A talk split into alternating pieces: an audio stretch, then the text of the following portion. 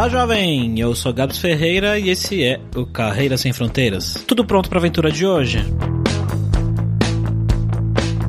A gente vai conversar com uma moça de uma cidade que tem um nome um pouquinho diferente. Syracuse. Será que eu pronunciei certo? Ela faz um trabalho diferente também de outras pessoas que a gente já conversou por aqui. Ela é fonoaudióloga. Mas olha só, ela é brasileira, né? Cresceu falando português e tudo mais. E lá ela trabalha com americanos e americanas que têm algum tipo de dificuldade para falar, né? Como será que é isso, né? Lidar com outro idioma ajudando essas pessoas na questão da fala. É bem interessante como sempre também, ela vai contar pra gente como é viver lá, como é fazer amizade com os gringos, estilo de vida, curiosidades e, é claro, perrengues.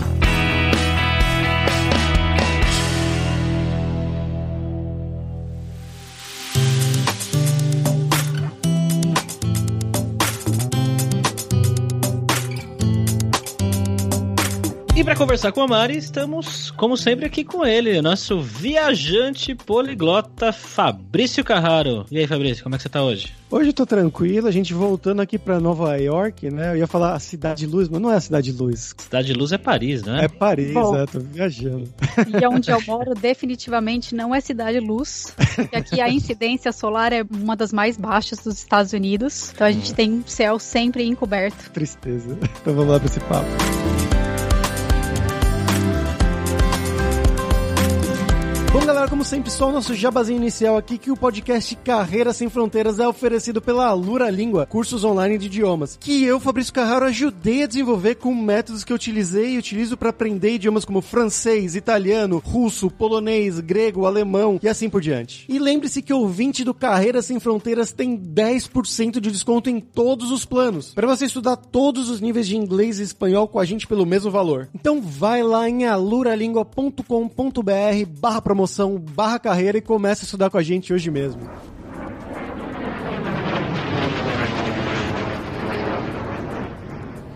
Bom, Mariana, eu queria que você contasse primeiramente né, um pouquinho sobre você. Então, de onde que você é no Brasil, o que, que você fez e um pouco do seu passo a passo até chegar aí em Syracuse, no estado de Nova York. Oi, gente, tudo bem? Então, eu sou Mariana, eu sou de Campinas, São Paulo. Morei minha vida inteira em Campinas até eu mudar para os Estados Unidos. Eu fiz fonoaudiologia na Unicamp e aí durante a minha graduação eu tive alguma exposição com pesquisa, então eu já sabia que eu queria seguir a área acadêmica, mas eu também achava que eu tinha que ser uma clínica clínica melhor. Então, depois da minha graduação, eu fiz um ano de aprimoramento em neurologia, que é basicamente como se fosse uma residência. Então, eu tive uh, mais prática clínica. E aí, depois disso, eu já fui fazer o meu mestrado. Foi feito na Unicamp. Eu tinha pretensão de fazer doutorado, pretensão de fazer no Brasil mesmo e continuar trabalhando como fonoaudióloga no Brasil. Mas é até que eu tive que mudar para os Estados Unidos, porque o meu marido estava fazendo doutorado. Então, eu vim nessa aventura com ele. Primeiramente, a gente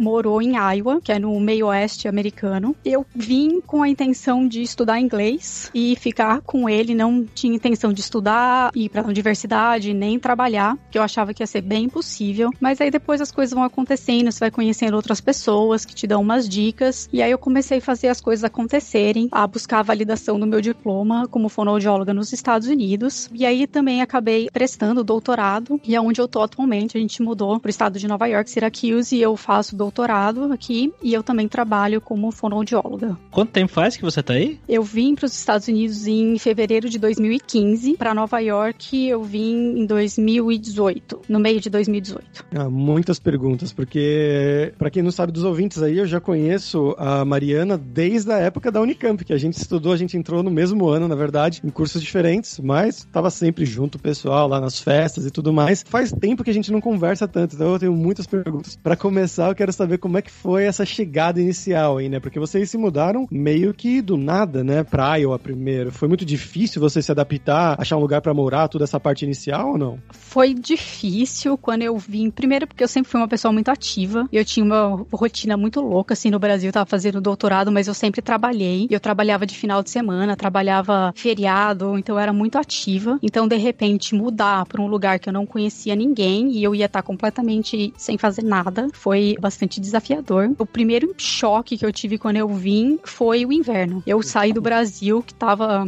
35 graus, muito quente, cheguei em Iowa com menos 30. Nossa assim, senhora. E eu nunca tinha experienciado um inverno, então assim, foi um choque grande. Os primeiros dias eu não queria sair de casa, porque eu tinha medo de como que eu vou me vestir e se vai estar apropriado se eu não vou congelar fora de casa. Então assim, acho que foi o primeiro impacto assim do inverno. O segundo impacto da língua, eu tinha um inglês muito básico, só assim pra você conseguir se comunicar em caso de viagem, e eu tinha que ter uma rotina morando, né? Eu tinha que me virar ir no mercado e fazer um monte de outras coisas sozinha. A língua foi uma barreira também no início. Você perguntou sobre casa, eu não tive muito problema no início para casa, porque meu marido já tava. Ele veio antes, então já tinha todo esse processo. Quando eu vim, já tinha a casa tudo direitinho. E aí você foi como se fosse num visto de, de casado, assim, um visto de. Porque vocês já eram casados, você pode ir junto com ele, foi isso? Isso, eu tava no visto, que é o. Aqui é o F2, que é o visto de dependente, de estudante. Com esse visto, não podia fazer muitas coisas, só basicamente morar aqui. Não podia estudar em universidade e nem trabalhar. Mas podia estudar inglês, por exemplo, numa escola de inglês normal. Inglês, sim. Eu não poderia estudar nada que fosse me dar um, um degree, né? Um título. Mas inglês, sim. Então foi quando eu vim, fui fazer aula de inglês. Várias aulas de inglês, de, principalmente conversação. E aí eu fui conhecendo pessoas, outros alunos, outras pessoas na mesma situação que eu, que veio acompanhando ou o marido ou a esposa. Então tinha muitos grupos para praticar conversação com pessoas de diferentes países. E aí eu fui tentando me engajar para melhorar o meu inglês mesmo. É isso que eu ia perguntar, não era tudo brasileiro, né? Não era aquela bolha de brasileiros. Não, primeiro assim, que em Iowa não, não tem, não tinha muito. Na época quando a gente veio, tinha ainda um pessoal do Ciência Sem Fronteira, mas para ser bem sincero, a gente evitava bastante essa convivência direta muito com o brasileiro, porque tem a questão que você não desenvolve a língua, né? Você acaba se fechando muito na sua própria cultura e você vai só interagir com pessoas e você vai falar português o tempo inteiro. E eu queria muito aprender inglês, poder me comunicar, escrever, então eu me afastei bastante. Eu tinha amigos de outros países, o que me obrigava a falar inglês também, porque a gente tinha que se comunicar de alguma forma, e com muitos americanos. Quanto tempo você acha que você levou para desenvolver do seu inglês básico para um inglês que você estava talvez não fluente, mas confortável? Ah, acho poucos meses, viu? Acho, talvez uns três meses. Ah, legal. Mas também, assim, eu fui muito ativa nesse processo. Então, eu tinha aulas de inglês todos os dias da semana. Eram aulas diferentes e eu participava de vários grupos de conversação.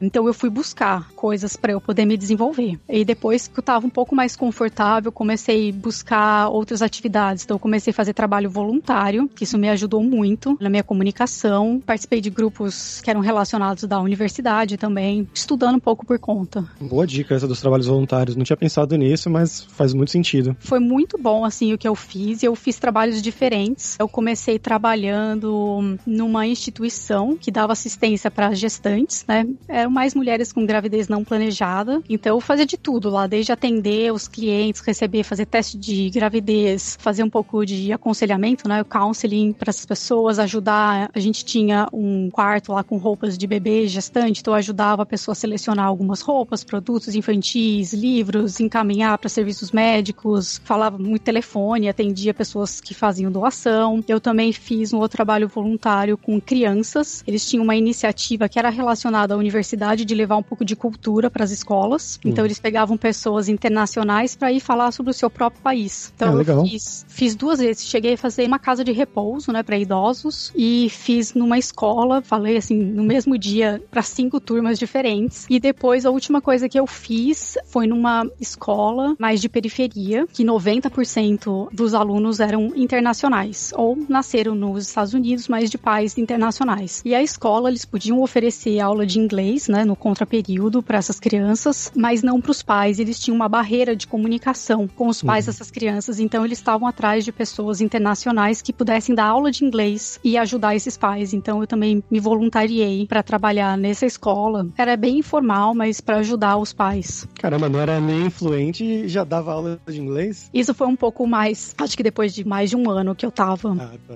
E aí eu comecei a ajudar conforme eu podia, porque as pessoas me ajudaram bastante quando eu cheguei. Então eu achei que eu poderia devolver isso um pouco para a comunidade onde eu morava. Aparentemente, né, você tá falando aí que era uma pessoa muito ativa, você arranjou bastante coisa pra fazer, né? Nossa, muito. Eu- as primeiras semanas que eu tava indo na adaptação, mas depois eu comecei já a procurar um lugar que tinham aulas de inglês, e eram aulas, tinha aula de redação, aula de conversação. E aí eu fui me enturmando também com as pessoas, e as pessoas foram me levando, falando de outros grupos de conversação, e eu fui indo. E aí, assim, eu tinha, todos os dias dias da semana eu estava ocupada com atividades, exceto no final de semana para relaxar um pouco e aí também curtir a cidade.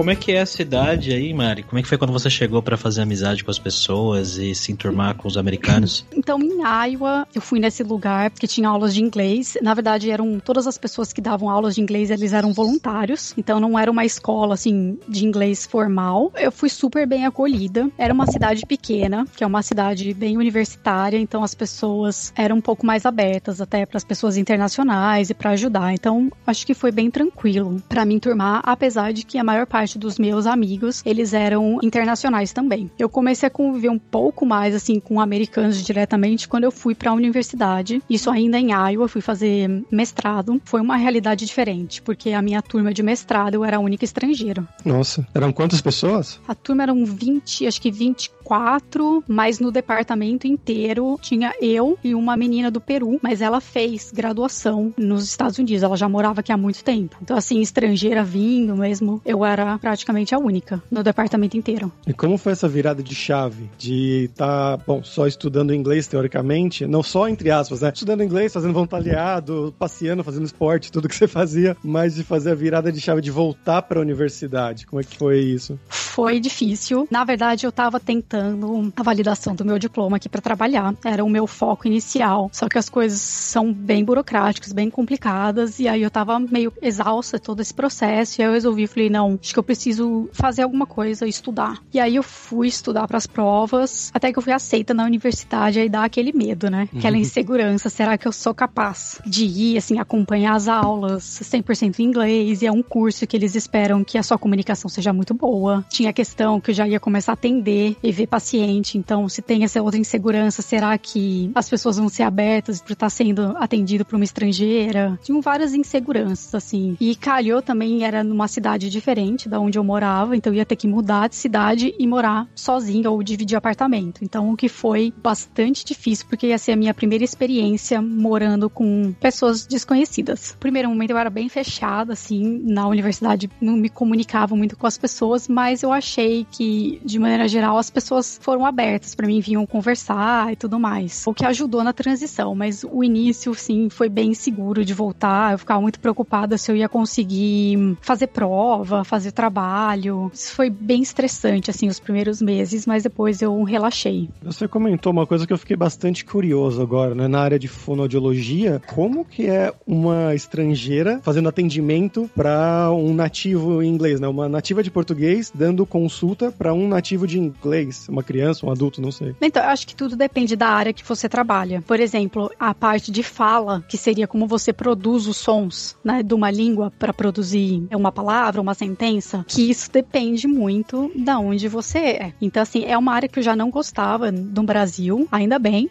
porque eu ia encontrar dificuldade em trabalhar aqui. Atualmente eu não trabalho com essa área porque eu não me sinto confortável. Uhum. Eu não sinto que eu sou capaz de ensinar para uma criança que tem um déficit de produzir um som específico, sendo que muitos desses sons nem eu tenho, uhum. porque não é o mesmo do português. Então, é uma área eu pedi se eu poderia não atender porque eu não me sinto confortável e eles falaram que tudo bem, eu atendo mais área de voz e deglutição. Então são áreas assim que os exercícios não importam onde você esteja, no Brasil, nos Estados Unidos ou na Europa, é, são os mesmos. Então é uma coisa que não requer muito perfeccionismo da língua. O que, que seria isso mais para leigos assim? Então assim, na área de voz, eu trabalho com pessoas que têm uma voz que não é tão boa, tem um problema nas cordas vocais. Então assim, é, são mais exercícios para ajudar a pessoa como respirar da maneira correta, como você trazer o foco da sua voz mais na região da boca e do nariz e não usar tanto a musculatura do pescoço, de saber usar a sua caixa vocal, né, no pescoço, suas cordas vocais de uma maneira mais apropriada. Então isso é muito mais técnica, que independente do país é a mesma. São exercícios para retreinar a respiração ou para ter uma melhor qualidade da voz. E para deglutição é um pouco a mesma coisa, né? Você sabendo fazer o diagnóstico do que a pessoa tem, são mais exercícios que vão envolver a musculatura. Envolve muito conhecimento de anatomia e fisiologia, então isso independe um pouco da língua. Lá, lá, lá, lá, lá.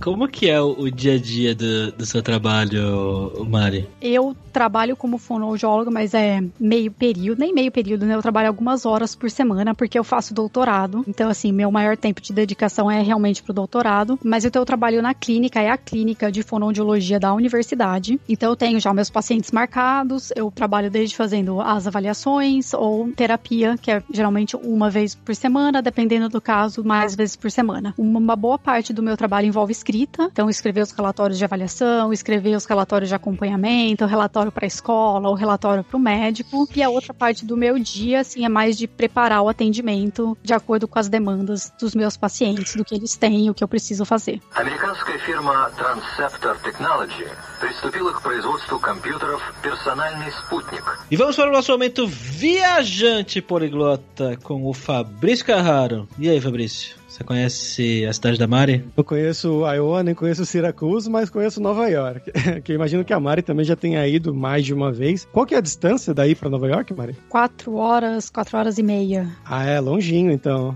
Muito, assim, pro padrão americano é perto. É igual ao padrão brasileiro. Mas hoje, bom, vou dar dicas de dois seriados, já que a gente vai estar em Nova York, né? Dois seriados recentes até, que mostram a cidade de Nova York. Um deles é o Master of None, que é de um comediante, o Aziz Ansari que ele é bem famoso, é um comediante com a família dele é indiana, e ele mostra esse dia a dia indiano também, de como é a relação dele com os pais, e de como achar uma nova namorada, e preconceito dos dois lados. Então é bem interessante, ele mostra bastante a cidade e também é uma parte de relacionamentos, né? Então, como é ser um jovem adulto agora, de 25, 30 anos, buscando o amor através do Tinder e da vida em Nova York. É uma série que é um humor um pouco diferente, eu achei, a princípio, mas no final eu acabei gostando até. Essa série é muito boa, cara. Você assistiu até o final já? Sim, a segunda temporada eu gostei bem mais, pra falar a verdade. Nossa, a segunda temporada que ele tá na Itália, né? É, muito Nossa, legal. Nossa, essa é maravilhosa. E a outra também passada em Nova York, uma série da Netflix que se chama Boneca Russa. Não sei se vocês Hum. viram que a menina, a atriz principal, ela era a amiga da bonitona no primeiro American Pie. É uma ruiva de cabelo encaracolado.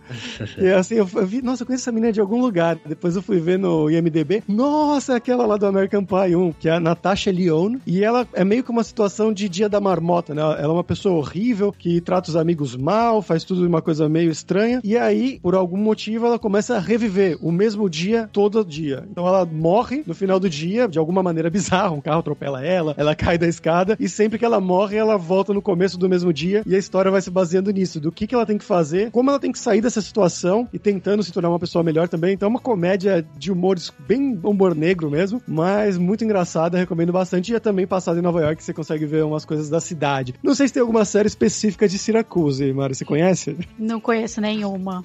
E assim, o pessoal da cidade de Nova York não curte muito o pessoal aqui de Upstate. Não tem muita recomendação.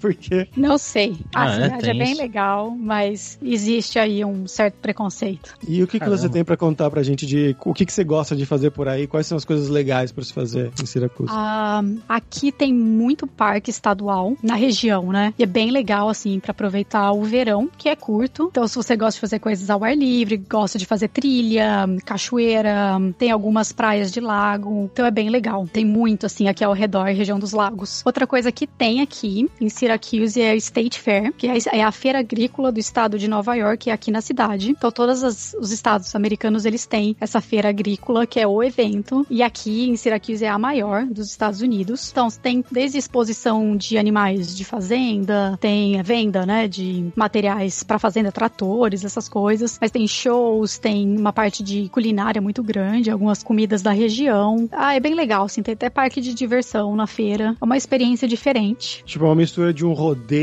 com, sei lá, uma festa junina. Mais ou menos.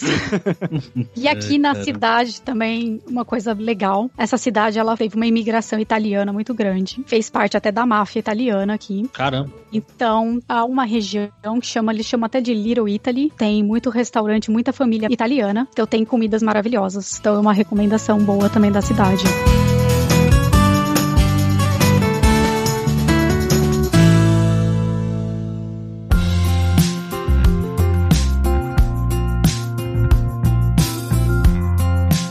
Mari, com relação à amizade, assim, você conseguiu fazer bastante amizade com o pessoal daí, com os americanos? Você sentiu muita diferença de trabalhar com eles no dia a dia? Como é que é essa relação? Tem bastante diferença. Acho que o tipo de relação, né, de amizade aqui é muito diferente do que a gente tem no Brasil. Que no Brasil a gente mal conhece a pessoa, já tá lá abraçando, beijando, e a gente acho que é muito mais fácil de lidar do que é o americano. Então eles são muito mais fechados, muito mais reservados. Então, assim, a amizade ela tem um certo limite aqui do que você pode conversar e do que, né, da sua relação mesmo com um amigo. No início foi difícil, até que você chega aqui, a gente usa muito as mãos, gosta de tocar, né, na pessoa e eles não gostam aqui, né, de ser tocado. Personal então, bubble.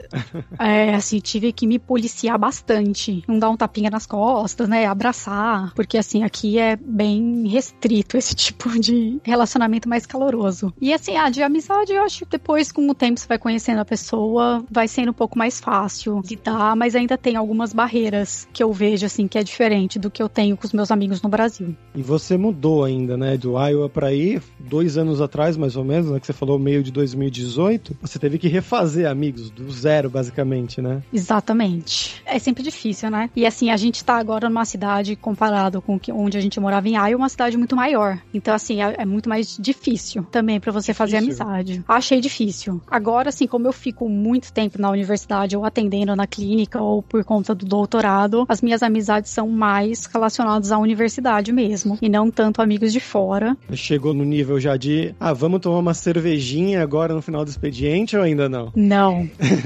Na clínica, assim, mais colegas de profissão, eles têm os supervisores clínicos, então, assim, não tem esse tipo de relacionamento. Tenho relacionamento, assim, com alguns alunos do mestrado. E, assim, a outra barreira que eu encontrei é porque o meu departamento pro programa de doutorado é um departamento pequeno. Então, assim, não tem muitos alunos. E as pessoas, de maneira geral, na área, são pessoas também mais velhas, então, pessoas já têm família, já têm outro círculo de relacionamento. Então, assim, saí acho que uma vez só com as pessoas do grupo de doutorado. Tenho um relacionamento um pouco melhor com alguns alunos do mestrado, mas tem aquela coisa, né? Os alunos do mestrado, em dois anos, dois anos e meio, eles se formam vão embora. Então, os amigos que eu fiz quando eu comecei estão agora se formando, e aí eu não tenho tantas outras pessoas. Bom, agora tá todo mundo confinado, né? Então não tem nem como sair pra tomar a cervejinha lá que eu falei. Não, de jeito nenhum. É, como é que tá isso aí nesse momento, Mari? Aqui onde a gente mora começou já o processo de reabertura. A gente tá na fase 2, caminhando pra fase 3, mas não afeta assim tanto a gente. É mais algumas coisas relacionadas a comércio. A gente teve alguns restaurantes agora estão abrindo, se eles têm possibilidade de ter mesas ao ar livre, mas a gente ainda não foi de jeito nenhum, porque tá calor agora aqui, então sempre tem aglomeração. A gente evita bastante sair. O que a gente tem feito é para ir se exercitar um pouco em alguns parques, não os mais populares, também por causa de acúmulo de pessoas, indo, mas assim, ainda usando máscara, tentando manter o distanciamento social. E o atendimento continua ou não? Não, a clínica tá fechada desde abril. Nossa, eu tô até perdida já. A gente tá em junho, né?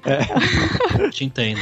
Sei lá, acho que tem mais de dois meses que a gente tá aqui. A clínica fechou porque é considerada serviço não essencial e tem o risco, né? Tem uma população que a gente atende lá que é bastante idosa, com vários fatores de risco para complicação do Covid. Então a clínica tá fechada e a gente começou a fazer teleatendimento. Então eu vejo alguns pacientes aqui da minha casa mesmo. Aí tem a questão da fala também, né? Você não vai poder ensinar a pessoa a fazer usando uma máscara. Exatamente. Então, uma das barreiras que eles até estão. A universidade iniciou o processo de reabertura agora, gradual, mas a clínica eles ainda não sabem o que fazer. Não sabe se vai abrir, reabrir esse ano. Exatamente por isso, né? São salas pequenas que é difícil manter um distanciamento social e a área não permite, né? Nem que o paciente, nem que o terapeuta use máscara, porque a gente precisa ver a boca e precisa analisar como que a pessoa vai posicionar a língua, por exemplo, na fala, ou eu que trabalho com a musculatura da face, às vezes fazendo exercícios dentro da boca, então é muito invasivo. Então eles ainda não sabem como que a gente vai mover e reabrir a clínica. Deixa eu fazer uma pergunta bem aleatória. A gente sempre vê quando atores vão pro estrangeiro, né? O Rodrigo Santoro, o Wagner Moura, que eles fazem um treinamento fonoaudiólogo com um nativo, geralmente para perder sotaque, reduzir sotaque, fazer essas coisas. Você tem vontade de fazer isso talvez no futuro também ou não? Ah, não tenho muita vontade, não é uma área que me atrai muito. Eu trabalho muito com neurologia, então assim, acho que fica muito fora do que eu trabalho. Mas realmente tem. O interessante, assim, dessa área, contrário, acho que do que muitas pessoas pensam, que é trabalhar para você não ter sotaque nenhum. Não é bem isso. Na verdade, eles trabalham com suavização do sotaque, mas isso é para melhorar a comunicação, né? A inteligibilidade, que seria como a outra pessoa te entende. Então, o problema do sotaque nem é porque ah, o sotaque não é bonito ou qualquer outra coisa, é que muitos sotaques, até por vício da sua língua nativa, que influencia na segunda língua, faz com que a sua comunicação não seja efetiva e as pessoas tenham dificuldade de te entender. Então é por isso que muitas pessoas vão para terapia de fono, mas é para melhorar algumas coisas relacionadas à pronúncia, às vezes é problema de articulação, que é como você produz um som específico, ou às vezes é problema que a gente chama de prosódia, que são as entonações que usam na língua, como que você põe a ênfase na sílaba tônica, por exemplo, coisas que são peculiares de cada língua e que geralmente estrangeiros têm dificuldade. Eu fiquei chocado com a velocidade que você falou a palavra inteligibilidade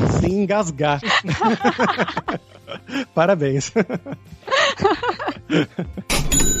Ô Mari, agora vamos falar sobre dinheiro. Eu queria que você contasse pra gente como que é o custo de vida aí, se as coisas são caras aí, se é caro pra morar, se é caro pra sair, e, e comparado com o que era aqui no Brasil. Tinha uma diferença muito grande até de estados americanos. Então, quando a gente morava em Iowa, o custo de vida era bem menor. Então, quando a gente mudou pro estado de Nova York, foi um choque. Que aqui tudo era mais caro, aluguel mais caro, comida mais cara, impostos, é, mas a gente vai se adaptando e aqui também o salário é corrigido, né? De acordo com a região que você mora. Eu acho que a gente mora bem aqui, a gente consegue sair, comer fora, ter atividades de lazer, a gente consegue guardar um dinheiro, mas também somos dois, né? Trabalhando. Então eu acho que é bem tranquilo. Comparado com o Brasil, assim, já tem mais de dois anos, dois anos e meio que eu não vou pro Brasil, mas a última vez que eu fui achei tudo muito caro, principalmente a parte de comida. Então, assim, no mercado, coisas que no Brasil antes eu morando sozinha 50 reais. Comecei a ver que fazer o mesmo tipo de compra tava o dobro, ou às vezes três vezes mais. E comparado com aqui, eu também vejo essa diferença, principalmente com comida. Eu acho que aqui a gente consegue comprar muito mais coisas assim no mercado do que quando vai pro Brasil. Mas é comida, comida ou é congelado? Não, comida, comida mesmo. E aluguel, esse tipo de coisa? Eu acho que é razoável, assim, comparado com a cidade de Nova York, que é realmente é um absurdo. Aqui eu acho que dá para você viver bem num apartamento sem, assim, não é um apartamento enorme, não é nada de luxuoso, mas você vive bem. Eu acho que comparado com o Brasil aqui ainda, por ser uma cidade universitária, ainda tá mais barato do que seria Campinas, por exemplo. Nossa, Campinas era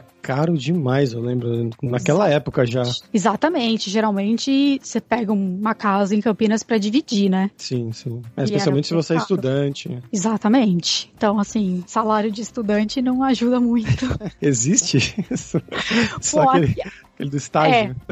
Aqui, que na verdade, assim, alunos de pós-graduação, geralmente eles têm bolsa. Ah, sim, claro. É, no Brasil também, Então, né? É, então assim, comparando isso, né, durante o mestrado, assim, no meu mestrado inteiro no Brasil eu precisei trabalhar, porque não dava pra viver da bolsa do mestrado. Eu não tinha como me manter e ainda assim eu morava em casa própria, eu não pagava aluguel, mas era bem difícil. Aqui a gente, eu, tudo bem, eu trabalho, mas é pouco tempo, né, pou- poucas horas na semana, então eu ainda tenho o meu salário, né, do doutorado e a gente consegue viver bem, paga aluguel, todas as contas da casa, tem lazer, carro e tudo mais. Okay, Houston, we've had a problem here. Uh, Houston, we've had a problem. Então, Mário, pra terminar aqui, agora é hora do perrengue, que eu quero que você conte histórias engraçadas, gafes, mix, coisas que tem acontecido com vocês aí nesse tempo fora do país. Nossa, eu acho que eu tenho algumas, assim. Eu acho que perrengue, que até vira engraçado, assim. Quando a gente mudou e até mudar pra Nova York, a gente não tinha carro. No início foi bem difícil, porque a gente veio e era só meu marido recebendo, eu não trabalhava nada. Então, assim, o dinheiro era. A gente morava bem, mas era tudo mais contado, né? Então, assim, a gente levou dinheiro do Brasil, mas sempre era o dinheiro da emergência, né? Você pensar, ah, se alguma coisa acontecer, eu vou ter um dinheiro. Então, a gente sempre falava, ah, não vamos comprar carro agora, que apesar do carro ser barato aqui, seguro é caro, manutenção é cara também. E a gente morava numa cidade pequena, transporte público era super bom. Então, carro pra quê, né? Mas a gente teve algumas situações engraçadas, porque tudo tinha que ir fazer de ônibus. Quando a gente veio, a gente morava num apartamento, mas depois a gente saiu pra mudar, foi pra um outro apartamento. E assim, uma coisa que acontecia em Iowa, mas eu acho que acontece em vários estados, eles têm um período período muito específico de aluguel, né? Que geralmente em, em cidades universitárias eles fazem de acordo com o ano letivo. Então, assim, todos os contratos de aluguel começam no mesmo período, assim, com uma ou duas semanas de diferença, e eles terminam também no mesmo período. Só que você tem um gap entre o término de um contrato e o início do outro, que você tem que se virar para saber onde você vai morar. E a gente teve esse problema. E aí acabou que a gente ficou na casa de um amigo, que também era estrangeiro e estava nas férias, ia voltar pro país dele, e falou: ah, vocês podem ficar aqui até o apartamento de vocês estarem liberados. Então a gente foi, conseguimos um lugar para deixar as nossas coisas, só fomos com roupas. E aí a gente morava num apartamento que já tinha quase tudo de mobília, então a gente comprou muito pouco e a gente estava indo para um apartamento sem mobília nenhuma. A gente ia ter que comprar tudo. Então nesse período a gente começou a procurar, começou a comprar, achava coisas em promoção, comprava. A gente usou muito site também de coisas usadas para comprar móveis. E aí até que a gente achou lá num anúncio um sofá muito bacana. E era sofá-cama, que a gente falava, ah, é ideal que se alguém vier visitar a gente, tem como hospedar a pessoa. E aí fomos ver, preço bom, fomos ver, resolvemos comprar. E, só que a gente pediu pra pessoa, olha, a gente tem mais uma semana aí até a gente ir pro nosso apartamento, dá pra vir buscar depois? A pessoa falou, ah, tudo bem. Aí passou uns dias, a gente viu um outro anúncio de um sofá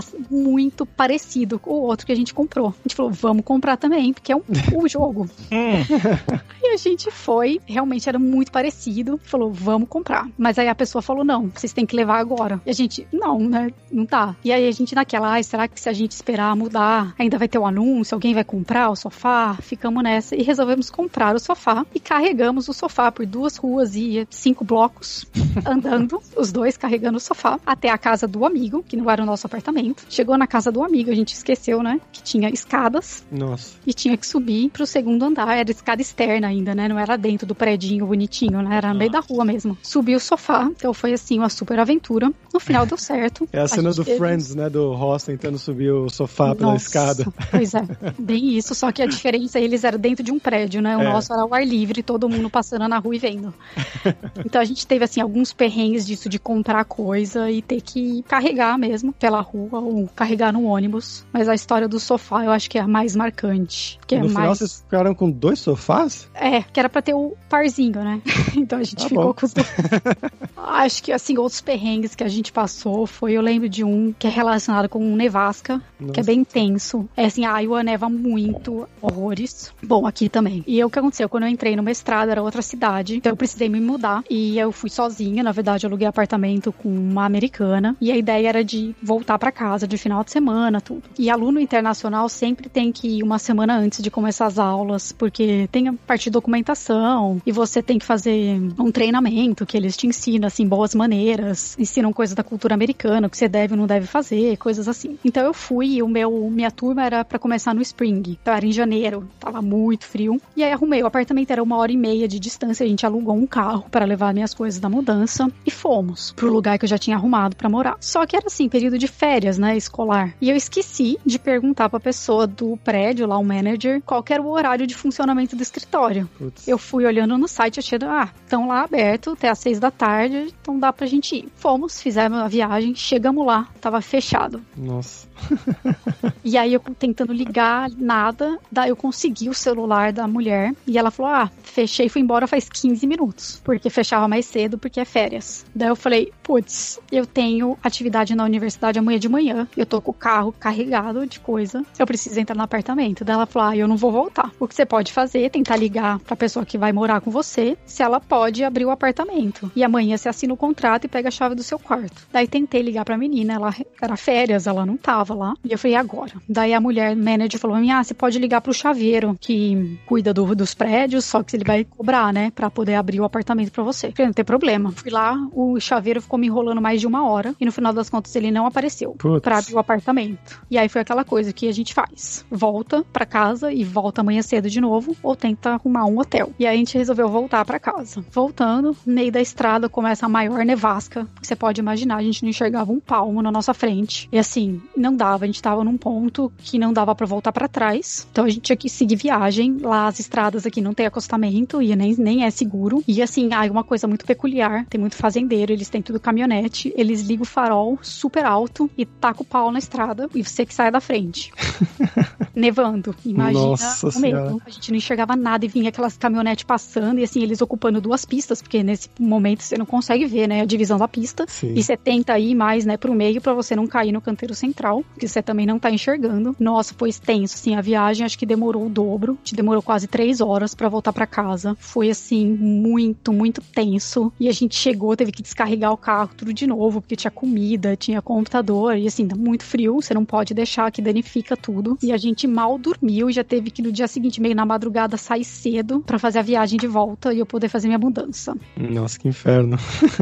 E agora você perguntou de mico. Alguns micos, assim, logo quando você chega, um americano conversando fala muito mais rápido, né? Do que você conversando em inglês com outro brasileiro, por exemplo. Então, assim, Uhum. eu tinha muito tipo, de entender. E no dia a dia, as pessoas não falam aquele inglês certinho, né? Usa gíria, fala as palavras pela metade. E assim, tinha muita dificuldade de entender as pessoas. Então, eu ia nos lugares, assim, rezando pra ninguém me abordar e querer conversar comigo. E aí tinha várias situações, assim, que a pessoa vinha, assim, no mercado, o pessoal era super simpático em Iowa, vinha me abordar. E aí, assim, a pessoa fala, fala, fala, você faz aquela cara, né, dá uma risadinha, balança a cabeça fingindo que você tá entendendo, e você não tá entendendo nada. E a pessoa daí para, fica te olhando, porque a pessoa te fez uma pergunta e você tá lá rindo igual um tonto. Então eu tive situações assim, eu tive algumas situações com um falso cognato, que assim, pega bastante brasileiro. Sim. Você lembra qual era? Principalmente. Ah, eu lembro, assim, principalmente para abrir porta. Só as portas aqui, não sei porque elas abrem de. Algumas, né? Abrem de maneira diferente do que é no Brasil. E geralmente eles põem, né? O cartaz lá, push. que aí você acha que é puxar e você fica um tempão lá, igual um tonto, quase quebrando a porta. E na verdade você tem que empurrar a porta. Então acho que esse é o mais clássico de problema, assim. Esse é de longe, esse push é de longe Ah. o pior, até hoje. Na verdade, o push eu sei que não é. Então eu vou lá, se eu vejo o push, eu beleza, é o outro. Aí eu empurro. Mas É, se eu vejo o pull, eu fico pensando, cara, mas qual que é? É, exatamente. É a mesma coisa comigo. Então eu tento abstrair. Quando é uma porta, eu vejo que tem uma placa, eu nem olho.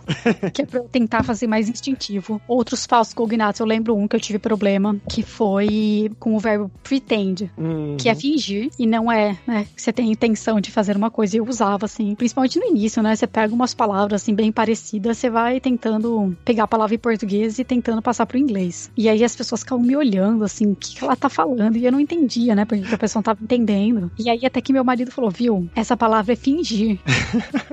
não é intenção. É, eu falei, pretendo ir. É, então. E aí, imagina. Então, eu tive essas situações que as pessoas ficavam olhando pra mim, fazendo uma cara, tipo, eu não tava entendendo nada do que eu tava falando. Eu acho que esses dois, assim, foram os mais clássicos que eu tive problema no início. É, muito bom, Mari. Obrigado pelo seu tempo, pela sua entrevista. Obrigada.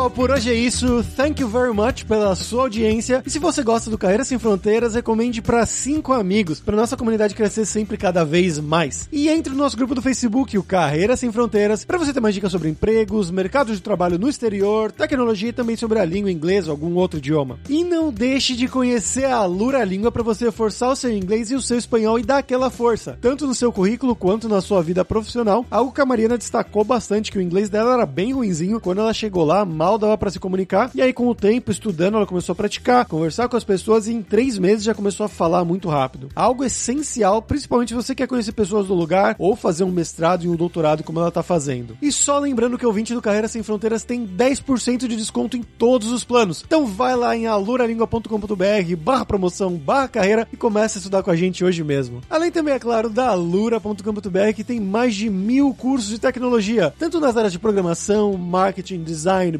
soft skills, curso de como você criar o seu currículo em inglês ou espanhol para mandar pro exterior. Então com certeza vai ter o curso para você. Então pessoal, até a próxima quarta-feira com uma nova aventura em um novo país. Tchau, tchau.